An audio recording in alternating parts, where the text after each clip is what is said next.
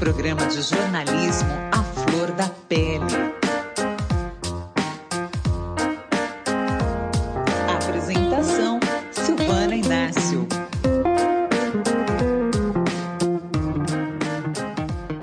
Olá, sejam todos bem-vindos e bem-vindas a mais um episódio do Santa Milanina Podcast. Nesse episódio, nós estamos na segunda temporada, né? É, o primeiro episódio foi com Moisés da Rocha, que já está na plataforma, a gente tem a primeira temporada, que foram entrevistas incríveis. A gente tem Tereza Cristina, Benedita e outras mais. Se você não ouviu, volte lá e escute, né, que estão disponíveis. E nesse episódio a gente vai seguindo falando sobre samba. E a convidada desse programa é a Cláudia Alexandre, jornalista, pesquisadora, doutora em ciência da religião, Cláudia, seja muito bem-vinda. Obrigada, Silvana. É um prazer falar com você. Parabéns por esse podcast que fala das nossas coisas, que fala de muita gente legal. Já estou sabendo que o meu grande mestre, meu amigo Moisés da Rocha, já passou por aqui. E que bom, vamos continuar falando de samba, de carnaval e das nossas coisas, né, Silvana? Muita coisa para falar. Exatamente. Acho que esse é um legado que a gente deixa. Acho que a, é, a nossa existência é muito da oralidade, né?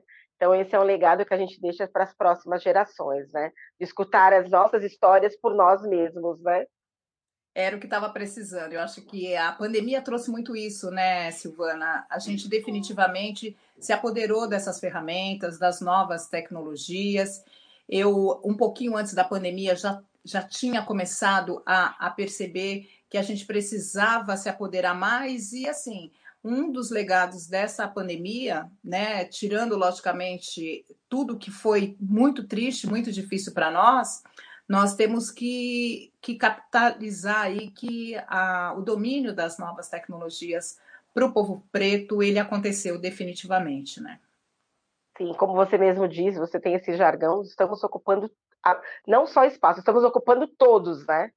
Estamos todos ocupando os... todos os espaços. Eu acho que que é, é, sem volta, né, Silvana? É sem volta os lugares de fala, né, que nós precisávamos ocupar, de revisar e de contar as nossas histórias, as histórias, histórias que foram mal contadas, né, sobre as tradições negro-africanas, sobre as, as heranças afro-brasileiras, sobre as manifestações afro-brasileiras, a valorização dela, eu acho que a gente não tem mais como retroceder. A partir de agora, a gente fala, ecoa, compartilha, né? A gente não, não só está dando like, agora a gente está compartilhando, a gente está abrindo vídeo, está falando, a gente está chamando para o debate, para o debate público, que é muito importante, as pautas que, que nos tocam, né?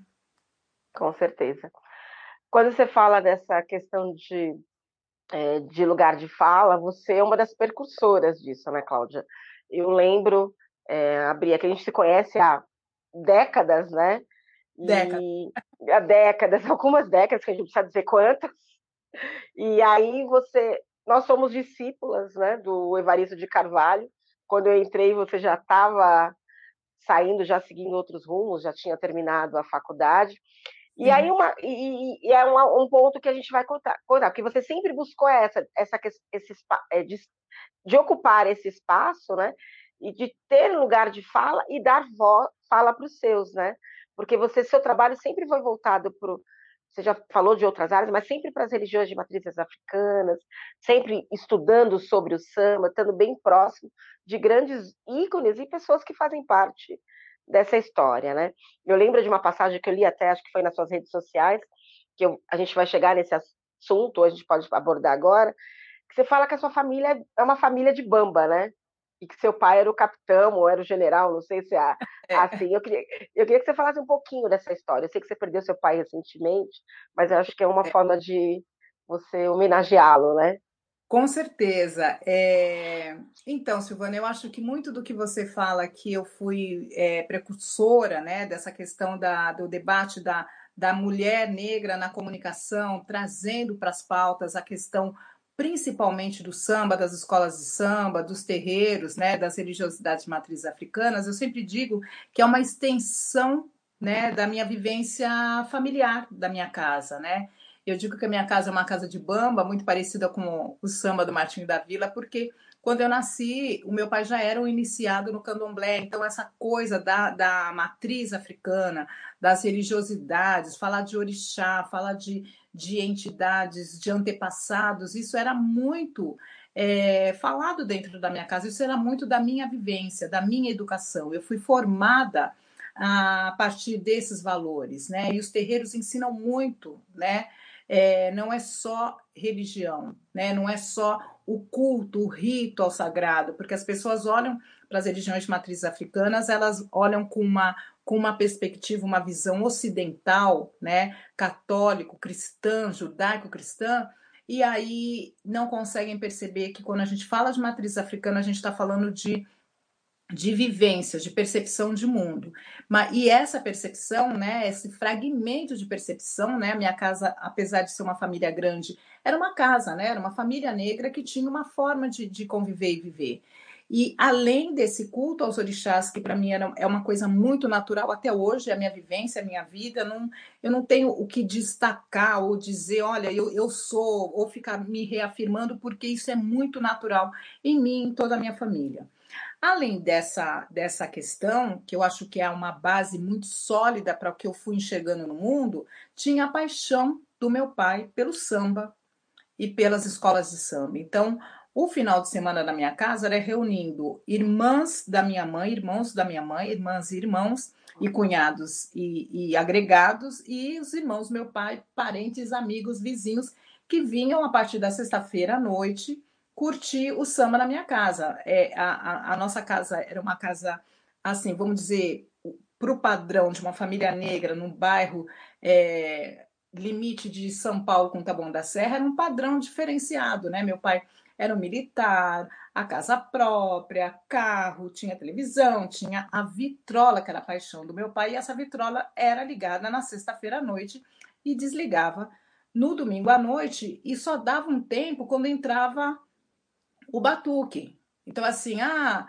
é, desliga aí, aí vai, vai para o quintal batuque, é hora do almoço, liga a vitrola, desliga a vitrola, vai dançar o samba rock, levanta a poeira do quintal, volta e dá risada e canta piada e olha as fotos, né? A gente tinha como costume olhar fotos, né, do, dos antigos. Já valorizar as ancestrais, né? Já Não, ter esse espelho na ancestralidade. Exatamente. Aquelas fotos de binóculo, né, que a gente olhava, fotos na praia tinha de binóculo, tinha aquelas fotos retocadas que pareciam pintura, né? Aquelas fotos de antigamente. Que Redondas, é. Exatamente, retocava com pincel e tinha foto desbotada, e tinha foto amarelada e tinha muita risada, né? E tinha muita conversa. E os sambas enredos, né? Lançamentos de samba de enredo de São Paulo e Rio de Janeiro, a partir da década de 70, a gente tinha todos. Meu, aqui em casa, meu pai faleceu, você lembrou, agora em janeiro de 2021, e o que a gente tem dele, a herança além dessa, dessa desse legado. Fotografia toda. Exatamente, esse legado que ele deixa para gente de viver, de como encarar o mundo e como, como se relacionar, né? Com as pessoas, ele deixa muitos discos, né? Então a gente tem caixas e caixas de, de todos os sambistas da década de, de final da década de começo da década de 60 para cá, né?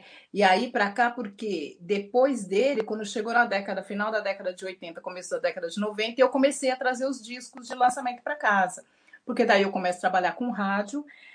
Por muita felicidade, eu começo a trabalhar com samba, e aí vou me especializando, e aí naquela época tinha, as gravadoras eram muito atuantes, e aí as gravadoras me enchiam de lançamentos de disco, e o Evaristo também, que era meu professor, né, meu primeiro chefe em, em, rádio. eu, ganhei, eu ganhei muitos discos, muitos CDs, e assim, a gente tem aqui. Então, eu digo que a minha, a minha casa era uma casa de bamba e meu pai era o general da banda. Verdade. Aprendi muito com o Evaristo também no, no, no, tempo que eu fiquei com ele lá na Rede Nacional de Samba.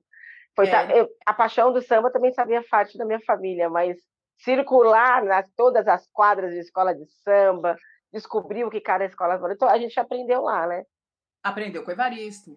O Evaristo, ele, eu cheguei, eu cheguei recém-formada e muito interessante a forma que eu cheguei. Eu, eu já tinha essa paixão pelo, pelo samba, já estava começando a frequentar algumas rodas de samba. Meu primo era, é o Luizinho SP, que era compositor e que foi, foi integrante do grupo Sensação. Então, na, no final da década de 80, estava chegando em São Paulo um movimento é, do Rio de Janeiro, daquelas rodas do Cacique de Ramos no Rio de Janeiro. Então, alguns artistas sambistas de São Paulo, e aí eu destaco o Reinaldo, príncipe do pagode, de São Paulo não, do Rio de Janeiro, estavam chegando em São Paulo trazendo aquele modelo das rodas de samba. E, e foi tudo muito coincidente, porque era final da década de 80, eu estava saindo da faculdade, uma família onde o fundo musical era o samba, a primeira indicação que eu tenho é para uma vaga numa revista do samba que ia se instalar aqui em São Paulo, a redação que ia se instalar aqui em São Paulo.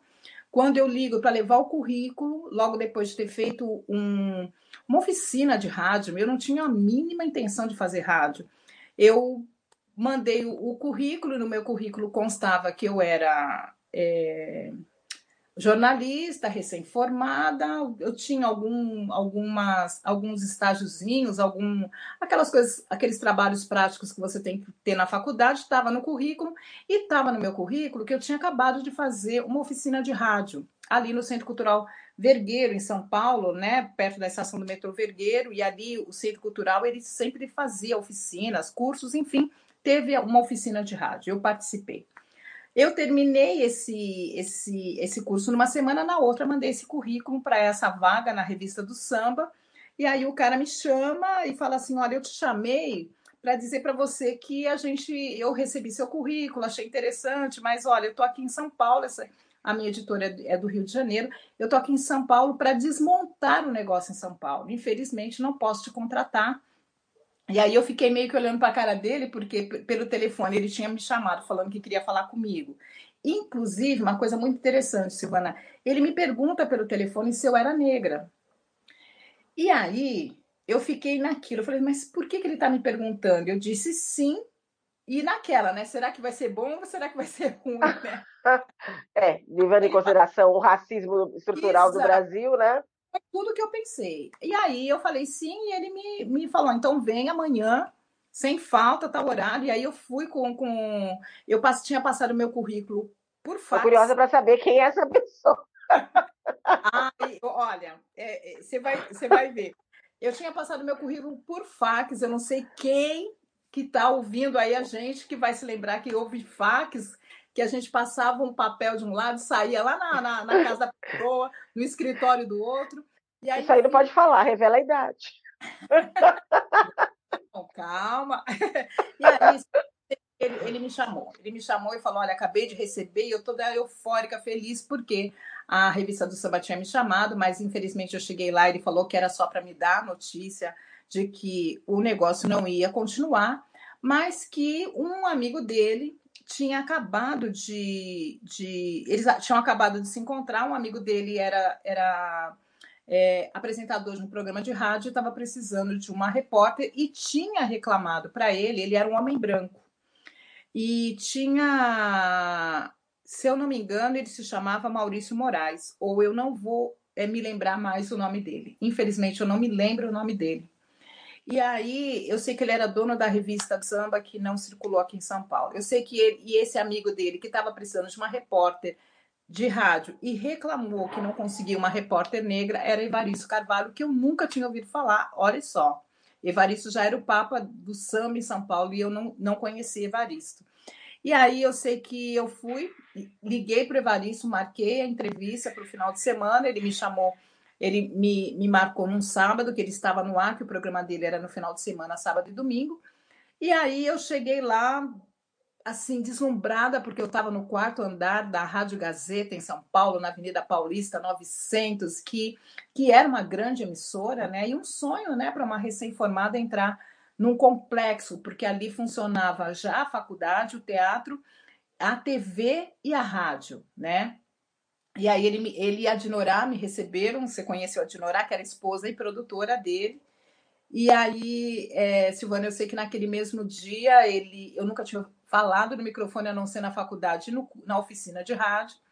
E ele simplesmente abre o microfone a um dado momento do, do programa e diz que a partir daquela semana ele teria uma repórter que ia correr todas as, as escolas de samba de São Paulo, trazendo novidades do samba de São Paulo, que chamava Claudinha Alexandre.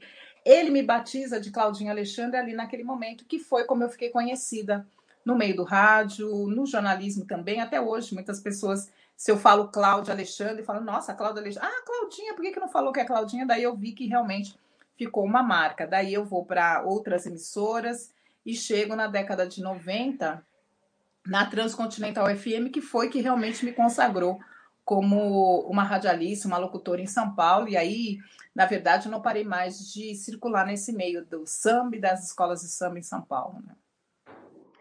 É bem por aí mesmo. Cláudia, e aí nesse, nesse, nesse intermédio que você, conheceu várias pessoas no nome de samba, você, e eu lembro muito de você em outras situações, apresentando shows, né? Que era uma, uma sequência, né?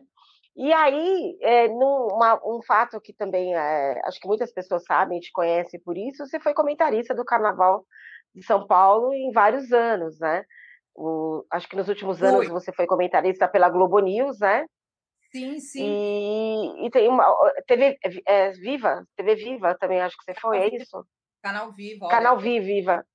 Então, é, essa, essa questão, como é importante você ter um mestre, né? E, e eu, eu valorizo muito essa coisa ancestral, né? Que é, é o que me move, né, Silvana? Evaristo, eu, eu convivi com Evaristo uns 15 anos, trabalhamos juntos ali, ele, meu chefe, me, me indicando para grandes trabalhos. Aliás, foi por conta dele que eu tive a primeiro, primeiro registro como jornalista profissional na carteira de trabalho. Eu estava com 22 para 23 anos. Né? E assim, para uma menina negra, é, fez, eu fiz faculdade particular porque não, não consegui uma, uma faculdade pública, mas meu pai e minha mãe tinham condições, então é, eu trabalhava, mas a faculdade era paga por eles, é, a questão racial da mulher negra, isso estava muito distante daquele ambiente da universidade, e naquele momento eram 2,5% de alunos é, negros conseguiam chegar na universidade. Então era como se sentir uma mosca, né? Nós éramos únicos, né? Exatamente. Eram únicos no ambiente, tipo assim, você andava na faculdade toda, tinha duas, três pessoas negras. Na minha turma, eu era sempre a única, e quando eu fiz faculdade, é, é, nunca houve, assim, uma atenção dos professores de dizer a possibilidade para você no que você escolheu, né? É, exercício de TV, não preciso te dizer que eu nunca era escolhida para fazer. Ah, duas. E, e, então, e rádio, rádio eu não via muito como possibilidade. Para eu vi, eu via como possibilidade é, veículo impresso. Enfim, encontrar Evaristo Carvalho, que já era um, um, nome muito reconhecido desde a década de 60, eu, eu, eu, eu conheço Evaristo no final da década de 80, então quer dizer, ele já era um nome reconhecido no rádio, na TV, no meio do samba e principalmente ele, ele teve muita importância para para o regulamento dos desfiles das escolas de samba em São Paulo, né? Então, encontrar Evaristo, ele mostrar um caminho que para mim já era a continuidade de tudo que já estava sendo traçado pela minha família, né? É, daquela, daquela, daquela proteção familiar a partir de uma visão de mundo, né? Que era o samba e as, e a, e o, e, o, e as religiões de matrizes africanas, porque na minha casa a gente fica até com dificuldade de dizer se a gente é de um bando ou candomblé, mas a gente tem as tradições negro-africanas muito fortes na, na, na, forma da gente se relacionar com o mundo. Então, quando eu encontro Evaristo, ele foi realmente o que eu sempre digo, um grande mestre. E ele que me ensina não só a transformar o samba, os temas das escolas de samba em pauta jornalística, como ele me ensina a falar no rádio, como abordar o, o, aquele valor que a escola de samba tem para além do que a comunicação de massa ela tinha. Ele sempre falava os nossos irmãozinhos negros, a nossa cultura, samba é cultura, samba não é só lazer, samba não é só entretenimento, samba é muito mais. Então eu, eu ouvia muito ele. E ouvir um grande mestre, quando você vai para o campo e para a prática, tudo fica muito fácil. Então, eu consegui, além de, de, de aprender com ele como narrar um desfile de escola de samba, como olhar para a escola de samba com valores e pautar a escola de samba para interesse de, uma, de, um, de um consumo a partir da comunicação, da comunicação de massa. E, e o que é interessante, né? Eu vi muito Evaristo fazendo comentários para a TV, né? Narrando desfile para a TV, e eu era sempre a repórter, né? Eu às vezes eu fazia comentário, mas é, era papel do Evaristo fazer comentário e ser o âncora das transmissões. Quando em 2014 a Letícia Murrana, que é uma grande diretora de TV das organizações Globo, que naquela época ela estava ela estava no canal Viva, ela, ela, ela tinha dirigido a GNT por muito tempo, inclusive é dela o projeto do Saia Justa, e aí ela vai para alavancar o projeto do canal Viva, que é um canal todo voltado para as tele, telenovelas, né? Em 2014, como todo mundo sabe, a TV Globo é que detém os direitos de arena, né, de, de transmissão dos desfiles das escolas de samba do Rio de São Paulo do grupo especial. Sim, sim. E, ela, e ela não tinha interesse pelo grupo. Pra, naquela época era grupo 1, né? Agora é grupo de acesso. Mas que tem tant, muitas grandes escolas ali naquele grupo. E como ela não Sim, vendeu... Lava Pés, que é mais tradicional de São Paulo, né? Que o Ailton Agraça agora está à frente. Sim, camisa. camisa... Nenê da Vila Matilde. Nenê da Vila Matilde, né? E aí a Globo passou para o Canal Viva transmitir. E a Letícia Murrana, conduziu esse projeto, tanto em São Paulo quanto no Rio, porque em São Paulo foi o grupo 1, no Rio de Janeiro a Série A, teve uma transmissão profissional com artistas comentando, foi linda a transmissão. E pela primeira vez eu aceito o desafio de ser comentarista dos desfiles do Carnaval de São Paulo. E aí eu comentei os desfiles do grupo 1, né? Na época a camisa verde e branco estava fazendo 100 anos, né? E e dos desfiles das campeãs daquele ano de 2014. E a partir dali, é, e é tão interessante que eu aceitei pensando no Evaristo, né? Então, quando a Globo mandava aquele material todo para minha casa, eu falava assim: como é que o Evaristo faria isso daqui? Como é que, como, que o Evaristo buscaria informação dessa escola de samba? E quando eu estava sentada na transmissão, eu pensava muito nele: como é que ele olharia é, o desfile da, da, do, da, um exemplo, né, da camisa verde que fez um grande desfile naquele ano. É, e aí eu consegui entender que eu estava definitivamente é, assumindo aquela herança do Evaristo Carvalho. Então foi assim que eu cheguei na TV. Depois eu já tinha feito alguns trabalhos para a TV, muito mais como, como repórter no Carnaval. Uhum. Teve um ano, um ano que a gente fez, há alguns anos a gente fez para a TV da UESP, da, da União das Escolas de Samba Paulistanas, mas eu sempre escrevi. Aí em 2019, a Globo News me chama, junto com o Tadeu Caçula, para fazer o comentário da. Ela não, ela não transmitiu todo o carnaval, ela tinha um projeto de cobertura do carnaval por todo o Brasil, e em São Paulo, a a cobertura da apuração e, e da campeã, né? Então ali a gente foi para a cabine para fazer uma análise do carnaval do ano e focar na que fosse sagrada campeã. Daí nós fizemos isso em 2019, deu muito certo, e aí. Em voltamos... 2020 veio a pandemia. Não, voltamos. 2020 teve, né? Deu, não, deu tempo de fazer, 2020 também. Nós recebemos novamente o convite, voltamos. E, e engraçado que em, em 2019 a grande, o, o grande susto para mim foi ter anunciado o descenso da Vai Vai, né? É, Aí, Nem tava... vamos pular essa parte. Eu estava tão alegre de fazer o trabalho, de estar ali anunciando, e aí em 2019 foi a Mancha Verde, a campeã, e aí fiz toda a análise, e daí avisam, olha, vai, vai, caiu. E aí, dar a é. notícia. É. Cláudia, é, eu vou fazer um comentário com você. Eu acho que tem toda essa questão que a gente acaba lembrando das pessoas que a gente conheceu durante o caminho, a ancestralidade dos nossos anteriores pai, mãe e os profissionais que estiveram com a gente. Mas tem muito também da gente ter vivenciado isso, né? Quando eu estava falando com o Evaristo semana passada, a gente estava falando, falamos sobre. Moisés da Rocha. Oh, desculpa, o Evaristo, que esteja em bom lugar, né? A gente acaba lembrando dele, era muito bom estar com ele. Falando com Moisés da Rocha, a gente estava lembrando de alguns momentos do Camisa, né? A gente falou da Rua de Samba, a gente falou do Reinaldo quando chegou. E aí é interessante quando a gente fala essas coisas, quando a gente fala a importância da ancestralidade, de escutar os mais velhos. A gente estava, para mim, eu estava presente ali. Eu, são cenas que eu reconheço e posso dizer. É a mesma coisa quando eu escuto seu penteado falar no Vai Vai, né? Quando ele fala de Geraldo Filme, quando ele fala de outras coisas, que foram coisas que não é que ele não leu em livro, né? Que ele que ele esteve e aprendeu junto com a pessoa. E aí eu acho que um pouco dessa desse desse desse legado seu, dessa aprendizado, resultou no seu livro, né? Sim. Orixás ou Serreiro Sagrado do Samba, Exu Ogum no Candomblé da Vai Vai, né? Exatamente. Que tem, que tem o, o prefácio assinado pelo Tobias da Vai Vai, né?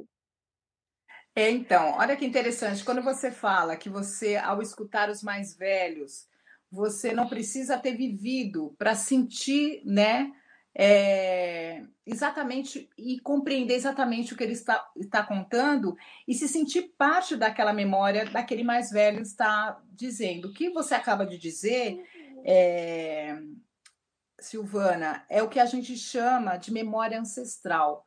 E essa memória ancestral está é, tá muito dentro dos corpos negros, né? Ou daqueles que cultuam seus antepassados, que valorizam aqueles que vieram antes. Então, a gente vai chamar isso de uma memória ancestral, né? Ou de uma memória negra, porque a gente vai encontrar isso muito quando a gente vai falar de terreiros das escolas de samba e dos terreiros da, das religiosidades de matrizes africanas, que é o que eu vou trabalhar, esse tipo de memória que eu vou trabalhar nesse livro, Orixás no Terreiro Sagrado do Samba.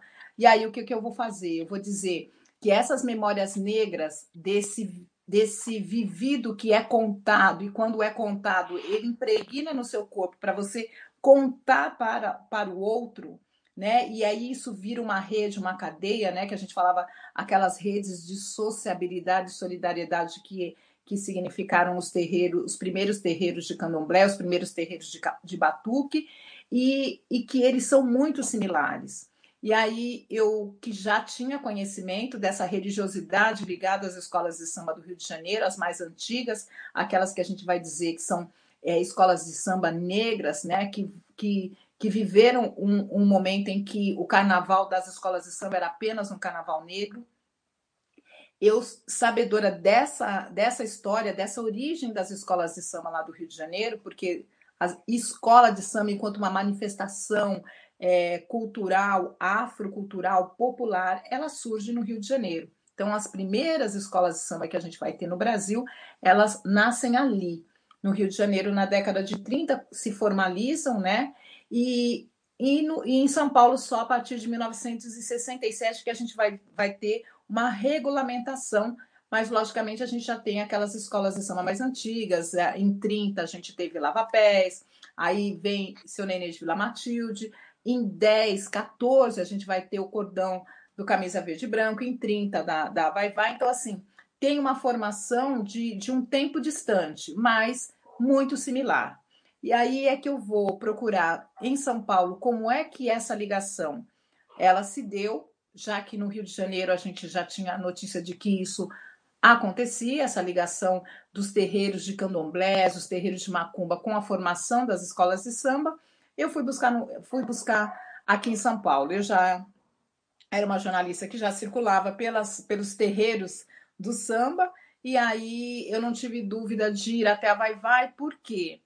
Porque eu sabia que a Vai Vai, além de ter nascido ali na Bela Vista, num território que era um antigo quilombo, a Vai Vai é a escola de samba reconhecida como a escola de samba com a comunidade negra mais é, antiga que a gente tem em São Paulo.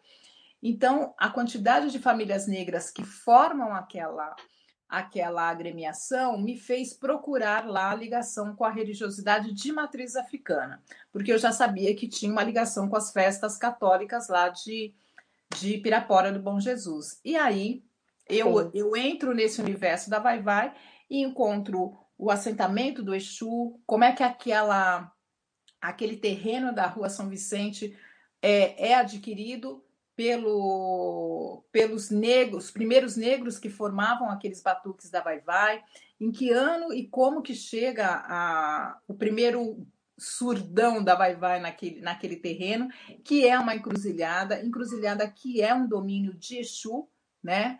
E aí, quando chega, como chega o, o orixá Ogum, e como esses orixás passam a ser cultuados por uma comunidade do samba que não separa o profano do sagrado quando vai dizer aqui eu posso cultuar os meus antepassados, os orixás. Ali não é orixá de fulano, de ciclano, é da escola de samba. Escola.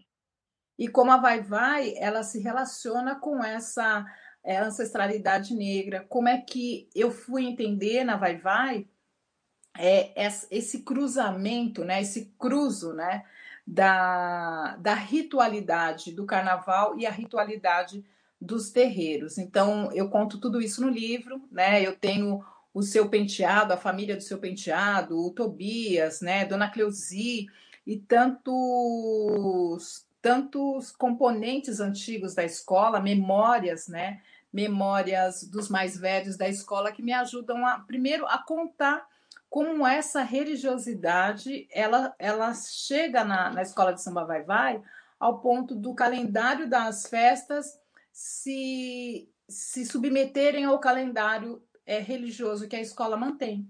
Né? E isso é muito interessante. Isso é muito negro, é muito um carnaval negro dentro desse sistema todo que, infelizmente, atingiu a escola de samba vai vai agora, porque a escola de samba vai vai ela já não está mais naquele lugar que Exatamente. eu vi que eu vi a encruzilhada de Exu, que eu vi o assentamento de Exu, que eu vi sair a procissão de, de São Benedito, que eu vi que eu vi sair a procissão de, de Ogum e São Jorge, que eu vi a festa de, de São Cosme e Damião, que eu vi a, a, a, o ensaio da bênção, um pai de santo no palco, junto com o pároco da igreja é, Nossa Senhora Quirupita. Nossa Senhora Quirupita. Abençoar a escola para sair para a avenida, né? onde eu vi esse, o pavilhão, que é a divindade da escola, fixado para dar proteção à comunidade. Então, tudo isso que eu conto no livro e ainda bem que deu tempo de fazer esse registro, né? Porque hoje aquele espaço ele já não existe mais. Não, ele deu lugar a, uma, a um progresso, uma modernidade que não respeita a história negra que o Brasil tem. Muito triste. O dia que estava derrubando o prédio, por coincidência, eu passei ali. Na, ali. Eu tive é, até que parar o carro um pouquinho depois. É, porque... eu fui até lá fotografei também. Eu fotografei, fui até lá com uma equipe de reportagem da TV Globo, inclusive, para falar que ali é, a, estava, estava morrendo uma, uma memória, mas uma memória oficial, né? Mas a, a memória negra, a, o que é a Vai Vai, estava é, tava, tava sendo carregado no corpo de cada um dos componentes da escola. E que bom que de, dos males o menor, a escola de samba continua ali continuará ali na Bela Vista. Não sabemos quando, né? Foram 50 anos ali naquela, naquela encruzilhada ali da Rua São Vicente. Agora eles estão mais para cima na rua de trás, na Marques Leão, a...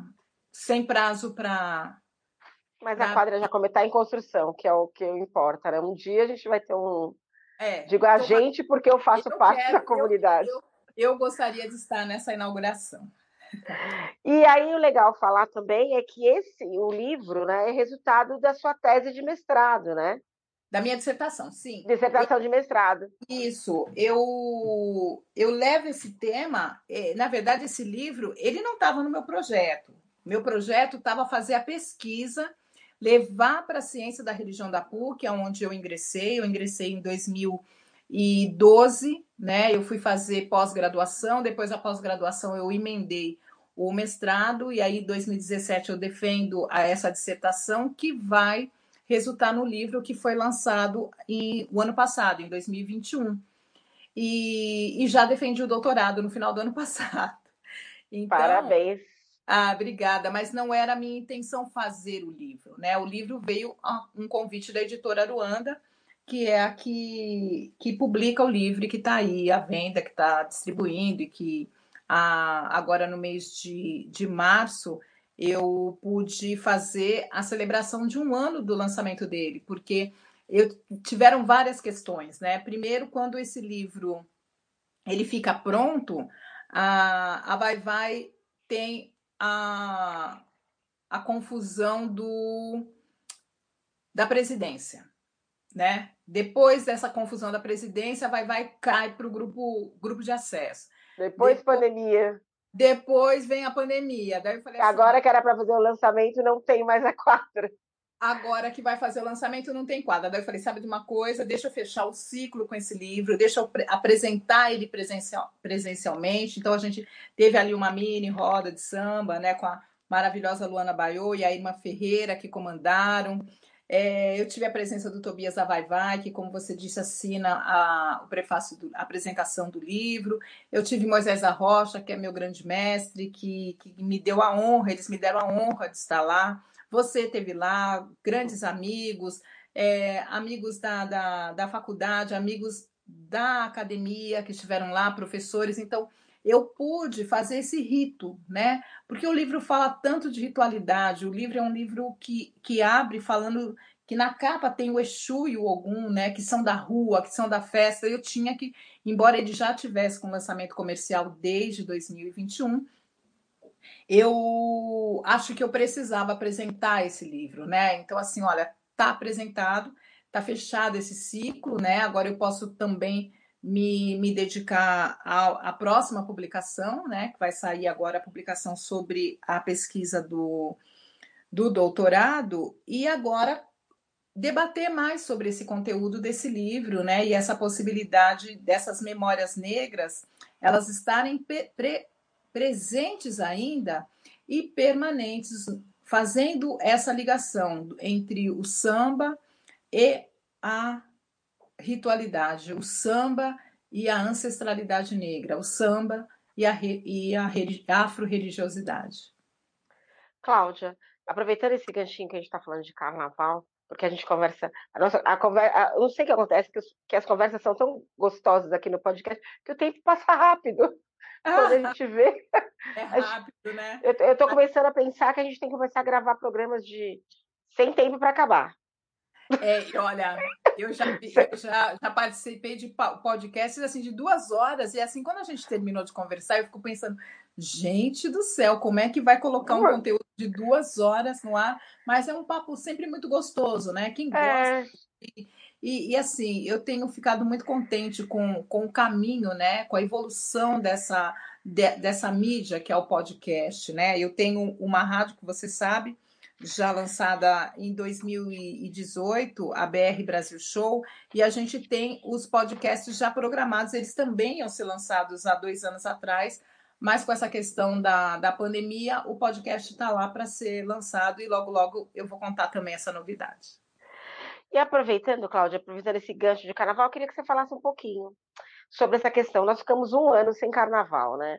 E essa discussão toda que você vê na sociedade, ah, vai fazer ter desfiles ou não vai ter desfiles, que as, muitas pessoas não entendem a importância e o que tem por trás de todo o trabalho desenvolvido e toda a cadeia, né? A escola de samba não é só os componentes que estão avenida, tem a cadeia de, de negócios, de empreendedores, de pessoas que sobrevivem e trabalham e sustentam suas famílias no carnaval. Tem a questão da preservação da nossa cultura e da nossa ancestralidade. A questão que eu achei muito importante de falar, de passar isso para outras crianças. O Nenê da UESP comentou isso numa entrevista agora recentemente, que eu achei extremamente importante.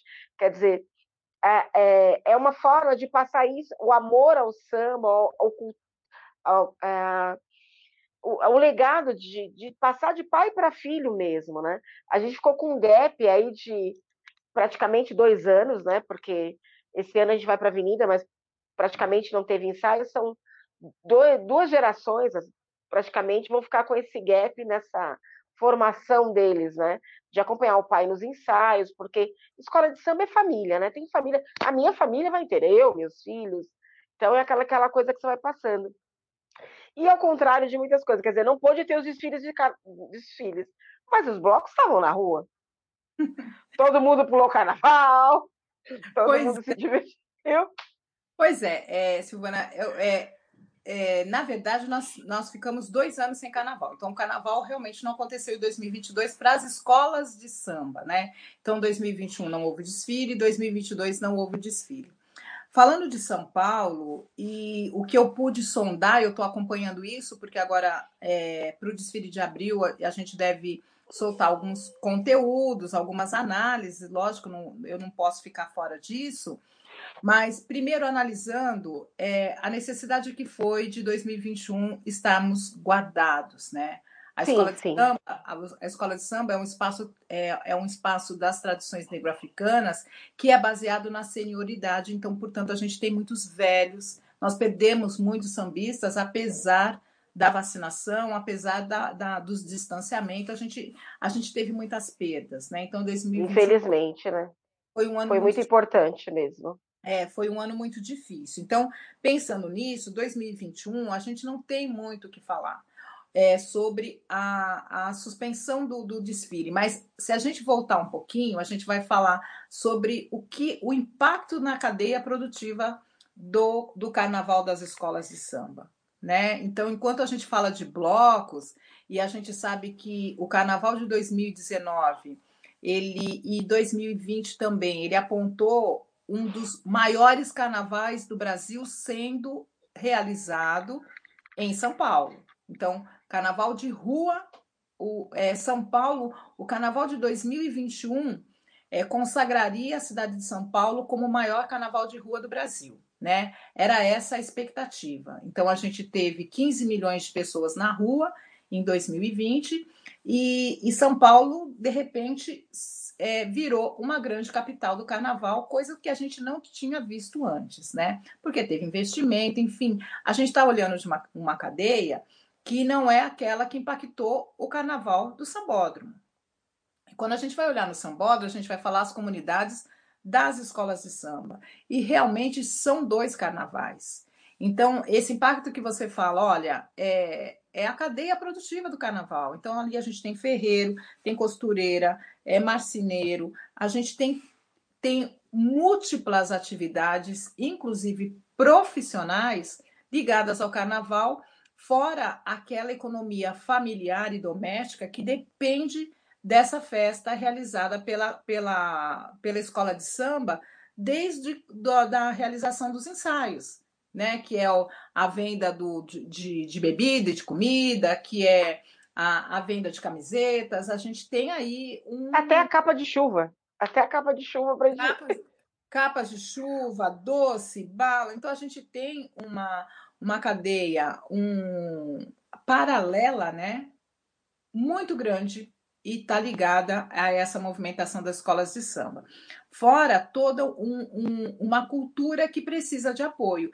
Então, a gente já tem esse primeiro impacto em 2021, né? Que não é só a, a, o cancelamento da festa, mas é como é, amparar aquela aquelas pessoas que vivem dessa festa, ou que pelo menos esperam essa festa para melhorar um pouquinho as economias é, domésticas, as economias de casa.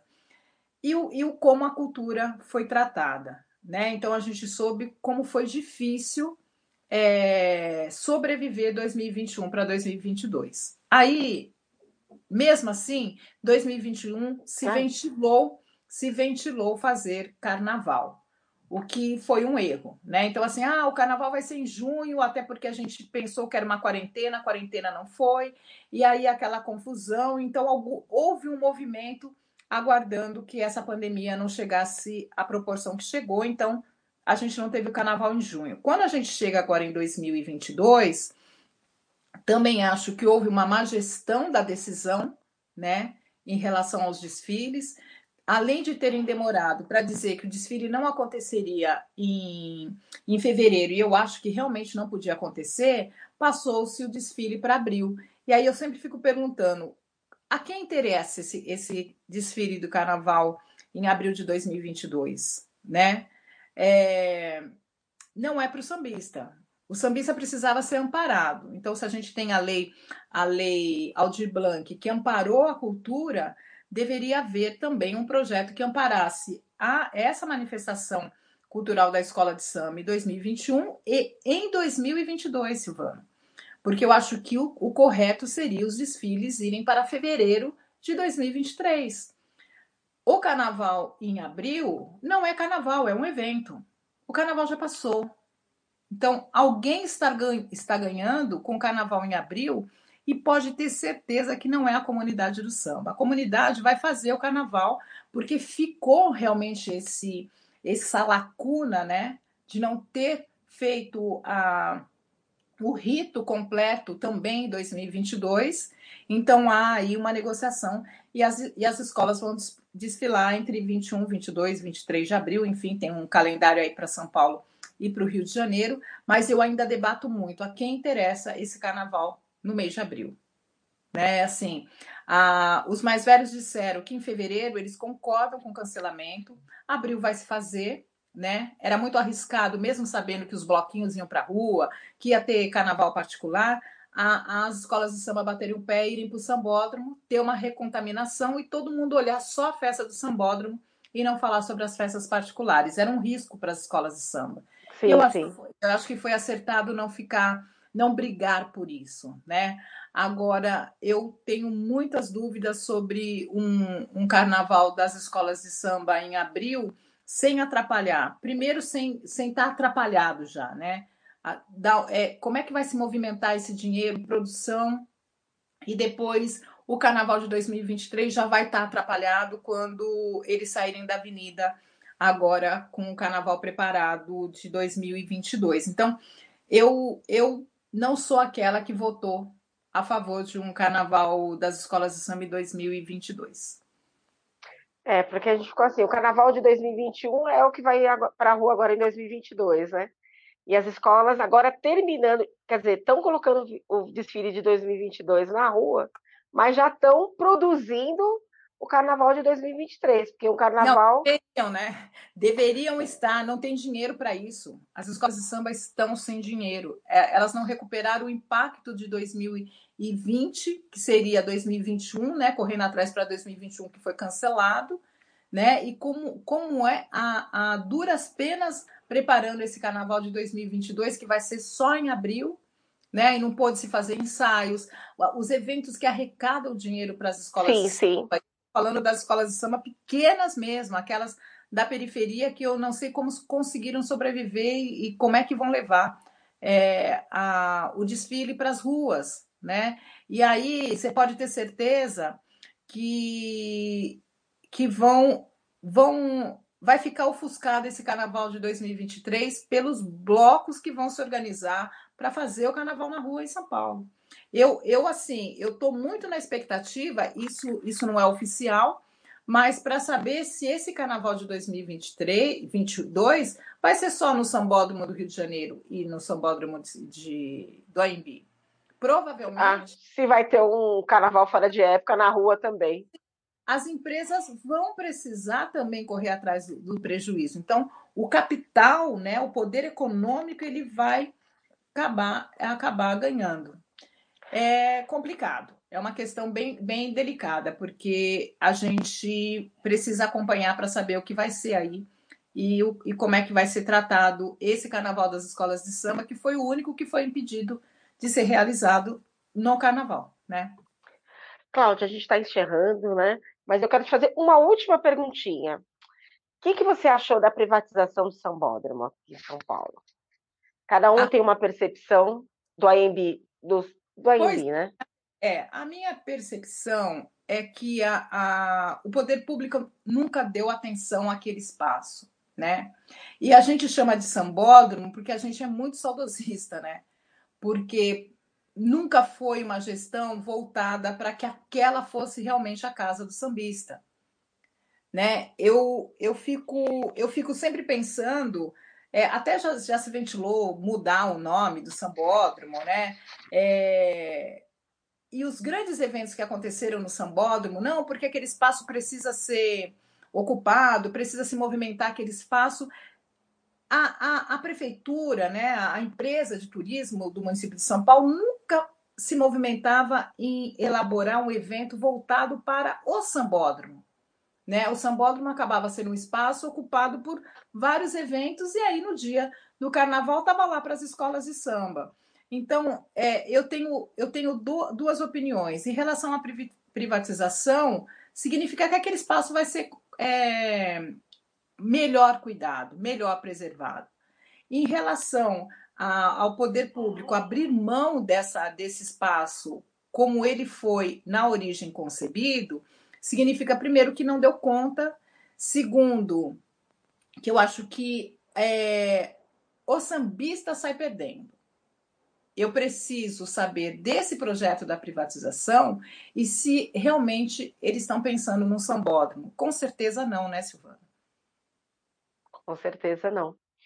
Cara, é, escola de samba, desde que eles descobriram que escola de samba pode potencializar e dar dinheiro de alguma forma, é uma, é uma forma só de monetizar, né?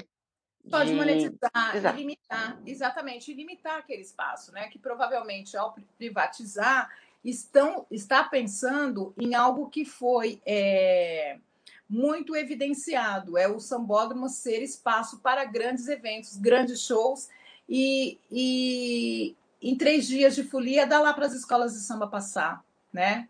Sendo que esses shows tinham que ser de sambas, os grandes eventos, as grandes feiras tinham que estar ligadas à, à, à, cultura do carnaval das escolas de samba. Ali é um sambódromo, né?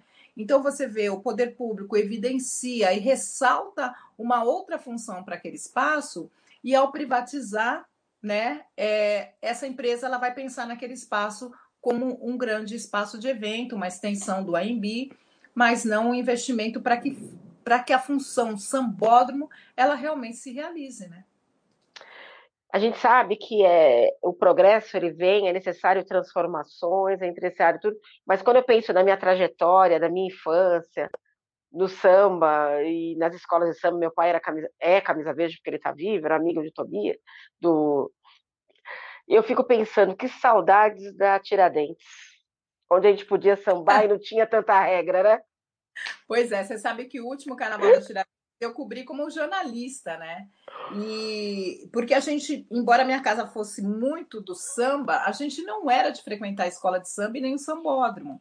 Então, quando eu pisei no sambódromo, eu já pisei para cobrir a, o carnaval das escolas de samba é, e foi para a despedida do carnaval. Foi, foi já na década de 90, quando quando o Sambódromo já estava para ser inaugurado.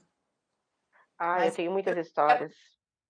Meu a... pai era um desses que vendia cerveja, vendia água. Todo ano ele montava um bar na avenida. E a gente levava a família inteira. e a gente aproveitava para curtir o carnaval. Que bom, delícia. Cláudia. Ah, muitas histórias. Era muito bom. Era, o, era, era o carnaval, quando as escolas passavam, o povo ia sambando atrás, né? Era uma delícia. Era uma arrastão, era uma arrastão. Só que para tinha... nós, nós, jornalistas, era uma tristeza, porque é, havia uma desorganização, o carnaval não era tão organizado e tinha um espaço de, às vezes, de duas horas entre uma escola de samba e outra. Era, era, era a época que o carnaval terminava 10 horas da manhã, tinha... Não, era 11 horas da manhã, o sol estava brilhando e, a... Exatamente, e, e o povo estava passando. Na avenida, e, a, e era muito difícil para quem cobria o carnaval. Para quem era muito cansativo, né? Mas, ah, mas para quem sambava era maravilhoso. Bom, gente, mais uma vez eu quero dizer aqui, agradecer a Cláudia Alexandre pela essa entrevista incrível e agradecer pela sua amizade, por você ter, ter essa disponibilidade de participar aqui do programa. Você sabe que eu tenho um carinho imenso por você, né? Ah, dizer uma vez, quem não tem, não leu ainda o livro da Cláudia, Orixás no Terreiro Sagrado do Samba, Exu e Ogum no Candomblé da Vai Vai, o livro da Griot Editora, né? Ele e já está em... E da Aruanda está em todas as livrarias, né, né, Cláudia? Sim, está em todas as livrarias e você pode também adquirir o seu livro pelo site da, da editoraruanda.com.br. Bom, quem quiser te seguir nas redes sociais, Cláudia, é, é, passa aí para o pessoal. Meu Instagram é claualex16. Quem quiser seguir também a página da, da rádio da BR Brasil Show, que é, uma, é um projeto de, de digital do samba, é ao, arroba BR Brasil Show, Brasil com Z. Arroba BR Brasil Show. Bom, mais uma vez, muito obrigada. Quero agradecer vocês que estão aí do outro lado nos ouvindo. E dizer que para vocês também seguirem a página do Santa Milanina Podcast, arroba Santa Milanina Podcast, quem quiser me seguir também, arroba BR. E os outros programas estão, nós estamos em todas as plataformas, de, compartilhe com os amigos. É, quanto, quanto mais vocês divulgarem, mais, a gente, mais longe a gente chega. Tchau e até o próximo episódio. Um abraço.